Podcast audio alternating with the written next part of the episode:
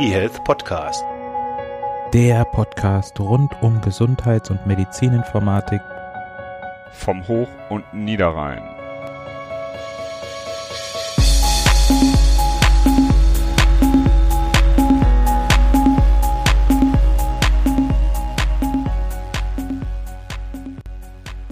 Einen wunderschönen guten Morgen. Herzlich willkommen zu eHealth Podcast Folge 92. Während in Berlin im Bundestag gerade über das digitale Versorgungsgesetz entschieden wird, sind Renato und ich vom Regen geflüchtet und kümmern uns um die News der heutigen Folge. Ähm, Renato, wie ist es in Konstanz und kannst du uns mal einen Überblick geben, um was es heute eigentlich gehen wird? Flüchten musste ich nicht, aber es ist ungemütlich draußen. Aber wir sind ja Gott sei Dank hier im Warmen und ja, heute werden wir uns mit den News beschäftigen. Also wir werden einmal über die aktuelle Situation sprechen und dann gibt's News, die dann Gott sei Dank doch keine News geworden sind. Da geht's um Konnektoren und T-Systems. Dann gibt's noch eine kleine Werbung für andere Podcasts und ja, und dann kommt unser Interview. Das ist heute wieder mit Jens Naumann. Und auch da sprechen wir über die Telematik-Infrastruktur. Das Interview ist jetzt auch schon wieder zwei Wochen alt. Ich hoffe, dass die Inhalte noch einigermaßen aktuell sind. Dank unserem Gesundheitsminister weiß man ja nie, ob da sich nicht in letzter Zeit irgendetwas anderes getan hat. Ja, also legen wir los mit den News. Bernhard, was ist deine erste News?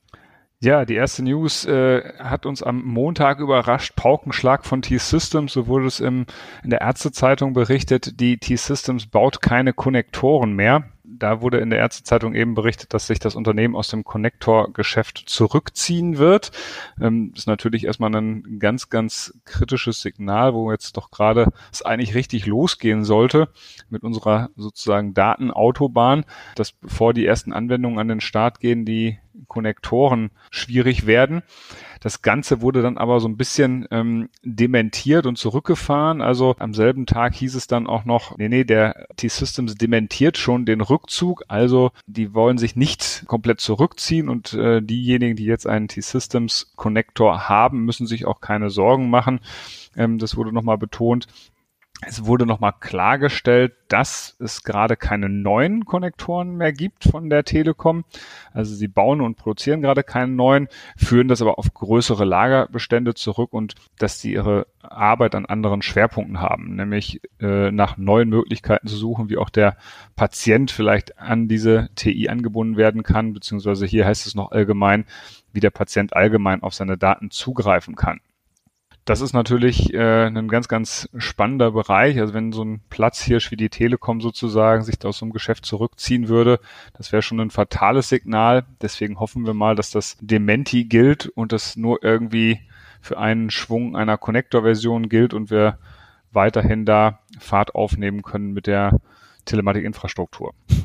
Ja, ich bin ja kein BWLer, aber ich kann mir schon vorstellen, dass bei diesem Markt, der ja doch etwas gering ist und der dann auch schnell mal gesättigt ist, dass man da auch tatsächlich irgendwann an den Punkt kommt, wo man sagt, ja, jetzt brauchen wir keine neuen Konnektoren, weil die ganzen Ärzte sind mit Konnektoren ausgestattet und wenn ich einigermaßen solide Arbeit geleistet habe, dann halten die auch noch ein paar Wochen und Monate, vielleicht sogar hoffentlich Jahre, sodass jetzt da wahrscheinlich wirklich keine neuen Konnektoren mehr gebaut werden müssen. Und der Markt der Patienten deutlich größer ist als der Markt der Ärzte. Definitiv, deswegen stürzen sie sich jetzt wahrscheinlich auch da drauf. Aber ich muss gestehen, ich hatte auch zuerst so ein bisschen die Luft angehalten und gedacht, oh Gott, was bedeutet das? Und ähm, ja, so der Platzhirsch einen Stopp ankündigt, dann hat das nichts Gutes für die gesamte Branche zu bedeuten, aber Gott sei Dank war es ja dann in dem Fall jetzt eine Falschmeldung oder eine etwas übertriebene Meldung.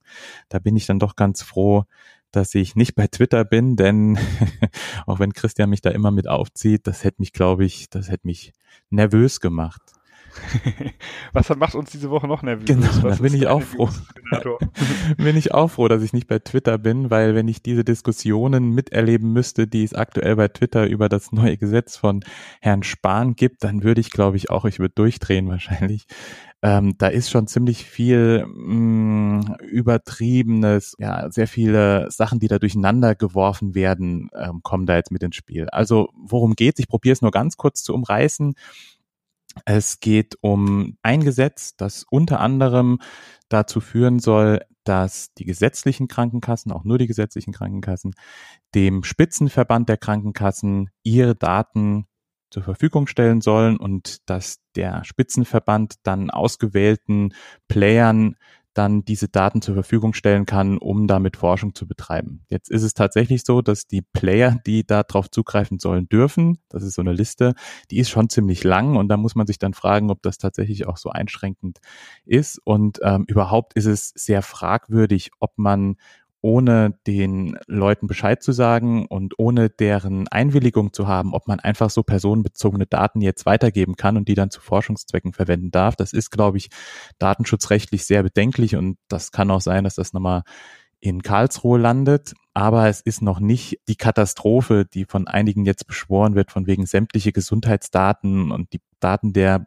Patientenakte würden jetzt irgendwie allen zur Verfügung gestellt werden. Dem ist nicht so. Ja, und ich empfehle an der Stelle vielleicht auch gerade noch zwei Podcasts, wo das ziemlich gut aufgearbeitet wird, wo dann wirklich Leute interviewt werden, die davon Ahnung haben. Das eine ist der Gesundheit macht Politik Podcast und das andere ist Logbuch Netzpolitik und dort wird das Thema auch nochmal aufgerollt und da wird auch nochmal ja, drauf eingegangen. Auch diese natürlich nicht begeistert davon, dass die Daten weitergegeben wird, aber die holen die Diskussion auch mal so noch mal so ein bisschen ins normale Fahrwasser. Also alle noch mal tief durchatmen. Es ist nicht gut und da sollte man vielleicht auch noch mal drüber nachdenken, ob man tatsächlich hier ohne Einwilligung die Daten weitergeben darf.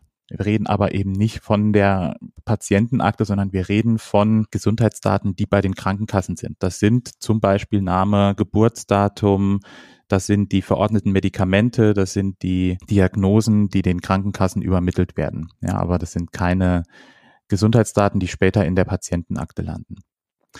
Ja, das ähm, zu dem aktuellen Punkt und das Gesetz ist jetzt gerade, glaube ich, im Bundestag. Mal gespannt, was die Diskussion da noch bringt und ob es verabschiedet wird, so in der Form.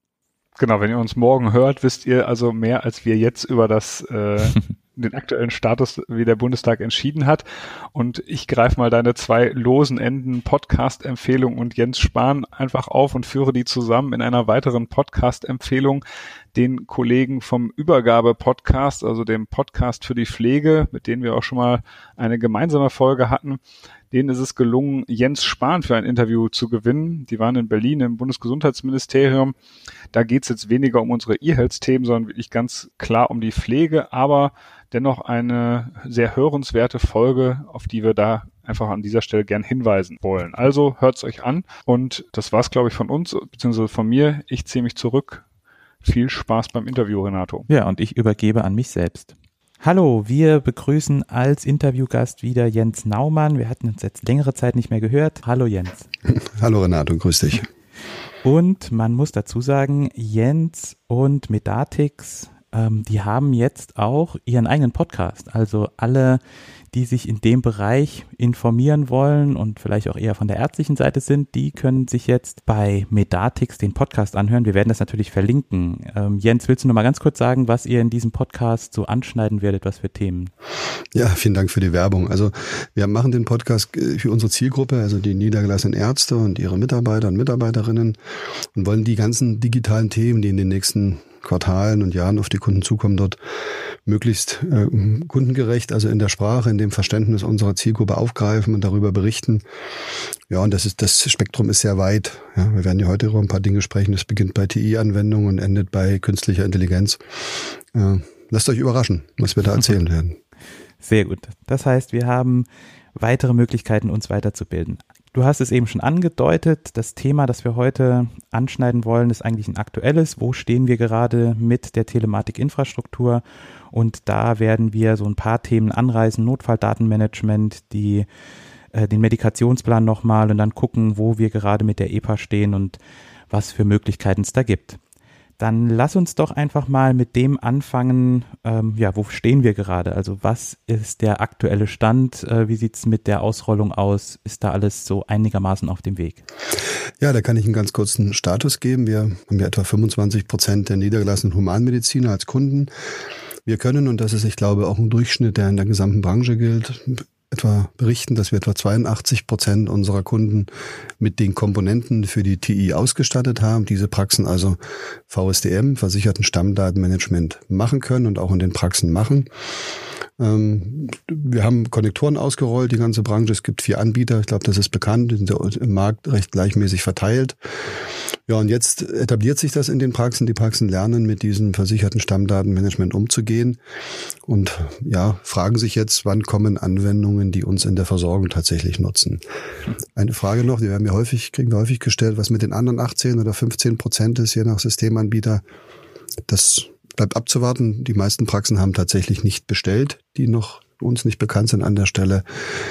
Da ist davon auszugehen, dass jetzt, nachdem die KV mit den ersten Sanktionen auf die Praxen zugehen, der eine oder andere noch bestellt. Aber es bleibt durchaus abzuwarten, ähm, wie viele der Ärzte sich wirklich langfristig dem Anschluss an die TI verweigern. Das ist nachvollziehbar und eine interessante Diskussion, die da stattfindet. Aber das Argument, es sind keine Konnektoren verfügbar, was ja am Anfang mal das Problem war, das zieht jetzt nicht mehr. Das ist nicht mehr da. Die in relativ kurzer Zeit wird, wenn man bestellt, auch installiert. Die Argumente gehen von, ich schließe meine Praxis demnächst, das lohnt nicht mehr, bis hin zu wirklich der Fundamentalopposition gegen das Thema Telematikinfrastruktur. Da gibt es Verbände, die Musterklagen gegen die TI, gegen die datenschutzrechtlichen Belange ausgesprochen haben und denen schließen sich äh, Kunden hier und da an. Also es bleibt abzuwarten, auch ob der Gesetzgeber in dem DVG, was gerade in Diskussion ist, wirklich die Sanktionen ab dem 1.4. nächstes Jahr nochmal erhöht. Das wird interessant sein zu beobachten, was da bei den noch nicht installierten Praxen in den nächsten Quartalen passiert. Okay, aber wollen wir uns dem Positiven widmen, nicht den Verweigerern, sondern denen, die das nutzen. Was steht denn jetzt demnächst an? Also du hast gesagt, der Stammdatenabgleich, der ist mittlerweile etabliert und wird durchgeführt. Was kommt als nächstes? Ja, da gibt es ja eine klare Roadmap in, äh, im Ministerium und, und, von der Gematik auch durchgeführt. Und ähm, es gibt als nächste Stufe den Notfall, das Notfalldatenmanagement und den elektronischen Medikationsplan, kurz NFDM und EMP. Das sind klare Spezifikationen, die bei der Gematik vorliegen. Dazu gibt es klare technische Beschreibungen für das, was im Connector zu tun ist, also die Connector-Updates, aber auch ähm, Beschreibungen, was in den jeweiligen Primärsystemen zu tun ist. Die Besonderheit dieser beiden Anwendungen ist ja, dass hier Daten auf die Karte geschrieben werden. Also sowohl der Notfalldatensatz als auch der elektronische Medikationsplan werden auf die Karte geschrieben. Die Frage stellt sich jetzt, wann stehen die Updates der Konnektoren zur Verfügung? Wann sind in den Primärsystemen, der Klinik, in der Praxis diese Funktionen integriert? Da kann man sich auch fragen, zur Benutzung oder zum Schreiben des Notfalldatenmanagementsatzes braucht der Patient eine PIN für seine elektronische Gesundheitsakte. Bisher ist keine einzige PIN bei einem Patienten ausgegeben. Aber wenn das alles kommt, dann können die Systeme etabliert werden und es gibt sogar eine Finanzierungsvereinbarung, dass also geregelt ist, a, was bekommt der Arzt für die zusätzliche Pflege des Konnektors und b, was bekommt der Arzt für die Handlung des Schreibens des, des Datensatzes, für die Notfalldaten oder den Medikationsplan auf die Karte und für dessen Aktualisierung. Das ist alles geklärt. Jetzt wird man in den nächsten Quartalen, Monaten sehen, wie die Connector-Anbieter die Updates bereitstellen und wir als Systemanbieter werden das unseren Kunden natürlich auch ermöglichen, diese Funktion durchzuführen. Okay, also der Notfalldatensatz, den haben wir da jetzt mit abgefrühstückt. Wie sieht's mit dem Medikationsplan aus? Der ist ja aktuell immer noch auf Papier. Ist da die Migration so einfach möglich oder tut man sich da auch schwer? Weil Medikationsplan, den braucht man ja häufiger als den Notfalldatensatz, hoffentlich. Also der BMP, dieser bundeseinheitliche Medikationsplan, der heute ja in der Tat auf Papierform und in einem QR-Code repräsentiert zur Verfügung steht, wurde übersetzt in eine Spezifikation, gleicher Inhalt, gleiche Struktur, aber das ist also in Syntax und Semantics definiert und das ist heute implementierungsfähig. Also sowohl wir als Systemanbieter können dieses Format auf die Karte schreiben, als auch der Connector-Anbieter hat alle Vorgaben, die er braucht, um dieses Schreiben auf die Karte zu ermöglichen. Wie gesagt, wenn der Patient eine PIN für seine EGK hat und ich kenne keinen und wir haben noch nie gehört, dass irgendwo eine ausgegeben wurde. Aber das ist heute fertig spezifiziert und möglich. Okay, also hier wartet es quasi nur noch auf die Auslieferung oder auf das Freischalten und die für die PIN ist dann wahrscheinlich auch die Krankenkasse zuständig. Richtig, die Kassen müssen die PIN ausgeben und wenn man mit den Kassen spricht, warum sie noch nicht ausgegeben wurden, dann gibt es Antworten von, wir hatten noch keine Anfrage, bis hin zu, wir überlegen, ob es denn nicht sinnvoll ist, die Ausgabe der PINs gleich mit der NFC-fähigen IGK zu verbinden. Das sind Prozesse in den Kassen, die sicherlich auch viel Geld kosten. Wir stellen uns die Frage, wann der erste Patient in der Praxis erscheint und einen Notfalldatensatz haben möchte, beziehungsweise den Medikationsplan auf seine Karte haben möchte. Und ich denke, wir, wie die meisten Systemanbieter, werden unserem Arzt das ermöglichen, wenn er es dann tun möchte, zumal auch eine Finanzierungsvereinbarung für den Arzt dazu schon besteht. Gut, das waren jetzt die, ich sag mal, die sicheren Anwendungen. Wie sieht's denn danach aus und wie geht's weiter, wenn wir uns zum Beispiel die elektronische Patientenakte anschauen, auf die ja alle händeringend warten? Genau, das ist auch das große Thema, was derzeit diskutiert wird. Und dann sind es zwei Themen. Das eine ist eine weitere Anwendung, die auch im Gesetz schon steht. Das ist die Kommunikation der Leistungserbringer, abgekürzt COM-LE. Also die Frage, auf welchem technischen Standard, mit welcher Syntax, welcher Semantik, welchen Signierungs-, Kryptisierungs- und Übertragungswegen innerhalb der TI Arztpraxen, Krankenhäuser miteinander kommunizieren. Ähm, dort ist eine Spezifikation für diesen Dienst COM-LE vorliegend, die noch nicht final ist die sowohl im Konnektor als auch in den Primärsystemen Anpassungsaufwendungen erzeugt. Und bei diesem Geschäftsvorfall ComLE gibt es einen Wettbewerb oder eine offene Diskussion über die Frage, wird ComLE der einzige in der TI etablierte und auch damit finanziell geförderte Kommunikationsstandard oder etabliert sich daneben nicht auch KV Connect, weil KV Connect gerade einen Antrag gestellt hat, als andere Anwendung des Gesundheitswesens in der TI laufen zu dürfen. Und wenn das stattgefunden hat, dann haben wir einen doch etablierten Kommunikationsstandard wie ComLE, über den heute Abrechnungen, Arztbriefe, vielzählige andere Kommunikationsprozesse laufen, die dann alle umgestellt, migriert werden müssten auf ComLE mit einem erheblichen Aufwand und mit der Frage, wann diese Anwendungen dann zur Verfügung stehen. Das ist nicht klar. Und wir sind sehr gespannt, was in dem finalen Entwurf oder in der finalen Fassung des DVGs zu diesem Thema stehen wird. Äh, wir hoffen auf eine mindestens eine Übergangsphase, dass auch KV Connect weiter gefördert wird, bis dann irgendwann ComLE kommt. Aber das ist offen und spannend jetzt in den nächsten Tagen in der Lesung und im Bundestag zu hören. Spannend muss ja mindestens einmal vorkommen, aber ist denn vom Funktionsumfang ComLE und KV Connect ähnlich oder gleich? Ja, also das ist eine, letztens eine Definition, wie ein, ein Austausch von strukturierten Dokumenten und unstrukturierten Dokumenten stattfinden soll. Den Zweck, den ich mit diesen Kommunikationsprozessen erfüllen kann, der ist identisch nämlich ein sicherer Austausch von strukturierten und unstrukturierten Dokumenten zwischen Leistungserbringern, zwischen Leistungserbringern und KV und ähnlichem. Sie sind zwei konkurrierende Standards. Spannenderweise entwickelt beide von der KBV, einmal im Rahmen ihrer Rolle als Gematikgesellschafter, da haben sie COM-LE spezifiziert und dann nochmal als eigener Ansatz in der KVTG hat man KV Connect entwickelt und die beiden Standards sind auch nicht zueinander kompatibel. Kann sich jeder selber ein Bild darauf machen, warum das so ist. Da hat man anscheinend zu viele Ressourcen. Aber ist denn ähm, die Weiterentwicklung dann nur von der KV möglich, also von der KBV, oder können da sich dann noch andere dran beteiligen? Das wäre ja nicht zielführend, wenn KV Connect dann quasi nur noch von einem Mitstreiter hier jetzt weiterentwickelt werden könnte. Genau, das ist eines der Hauptargumente für ComLE, weil KV Connect natürlich heute fast ausschließlich in der ambulanten Versorgung etabliert ist.